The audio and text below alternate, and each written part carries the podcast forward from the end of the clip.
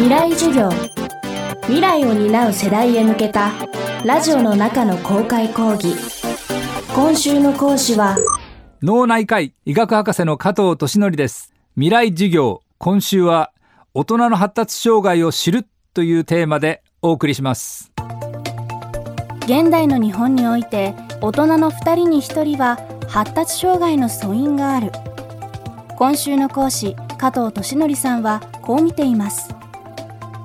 合わせてうつのような心の病気と混同されがちですが発達障害は脳の未熟性と定義できることであって全く別物と言います。では脳の成長を促すにはどんな方法があるのでしょうか？未来授業2時間目。テーマは自分の感情を確かめる。まずは人間の脳の構造から明らかになったこと伺いました。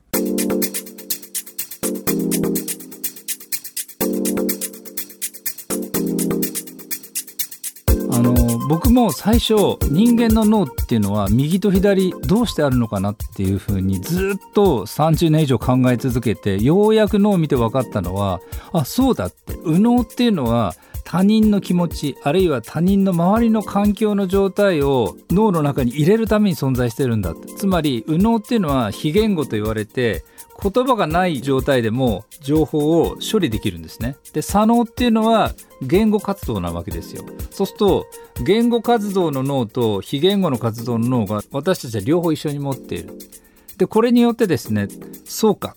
右脳っていうのは他人の感情も受け入れるんだ。で左脳っていうのは他人の感情を受け入れた後に自分は何が楽しい何が嬉しい何が喜怒哀楽っていう風に自分のことを自覚するためにあるんだと思って。でこの右脳と左脳のその感情系の発達が順調に発達しないことが大人の発達障害の大きな原因だと思いますね。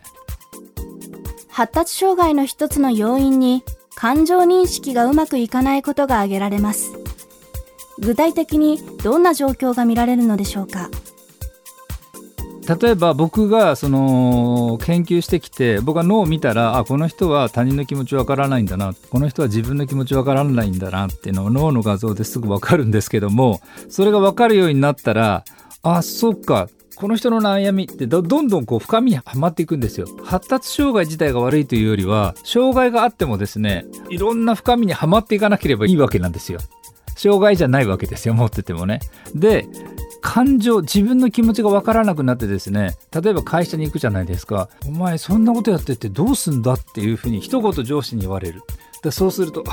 自分は生きてる価値がないんだってどんどんね自爆していくんですよ。つまり感情認識が弱いと自爆するんです。で他人の気持ちも今度はあの見余るんですね。上司が君のためだと思っていても全然違うボタンの掛け違いが起こるんですよね。他人に対してボタンの掛け違いが起こり今度は自分に対しても自分っていうのは生きてる価値がないんだ。自分って全然ダメなやつなんだっていう風に今度は自分に対してボタンの掛け違いを起こすんですよ。なのでそれがどんどん厄介火だるまになっていくということですね。なのでその発達障害がその顕在化させないような生き方あるいは脳のトレーニング人との接し方自分の目標の立て方をしていけば確実にあの私たちの感情の認識力がアップされて脳が発達もしていくっていうことですね。発達障害があったとしても加藤さんはそれを症状として出さないためにできることがあるといいます。その方法を伺いました。まず1日振り返るってこと今日一日を振り返ることによって自分のことが分かってくるわけですね。例えば今日自分は一日寝てたと。今日は一も何にもしてないんだあそうか。って今日は寝る日だったんだなっていうふうに一日一日の自分の行動を振り返って何が今日一日自分の人生で楽しかったのか何が良かったのかっていうことがそれを蓄積していくこと。つまり自分にとっての日記ですよね。でそれが実は自分自身を作って自分の感情を最終的には豊かにするですよね。これが大事ですなのでその人から言われて生きている。他人のために何かをするっていうのももちろん大事なんですけど一歩ずつ今日一日の価値昨日より今日生きてる価値っていうものを蓄積することによってどんどん人生が楽しくなっていきます。脳っていうのは蓄積積分算数で言ったら積分で出来上がっていくんですねで経験の積み重ねが脳の成長の積み重ねなんですよなので今日一日を規定しないで楽しくないことも失敗したこともあるかもしれないですけど脳っていうのはその先に伸びていくチャンスが大事なのでそれをやっぱり自分の糧にしていくことが大事だと思いますね。あともっと言えるとしたら規則正しい生活のリズムを作るっていうことが実はその自分の感情のリズムをそれに従うので不規則な生活をしているとその人の脳のリズムが悪くなり感情の安定性っていうのは保てなくなりますね。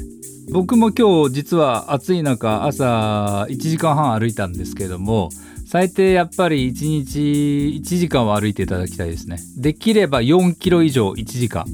それから夜はできれば11時前に寝てほしいですね。で、さらに1日7時間寝るっていう。で、この3つやっていただいたら、かなり脳が安定するし、あの自己認識、自分の感情の認識がすごく高まってきます。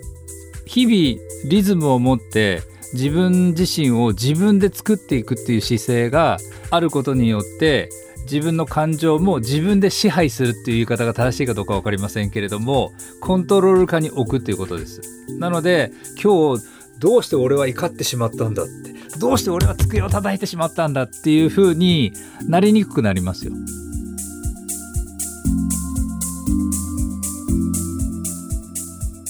未来授業。今週の講師は加藤俊則さん。今日のテーマは自分の感情を確かめるでした。明日は加藤さんが提唱するノーバンチという考え方伺います。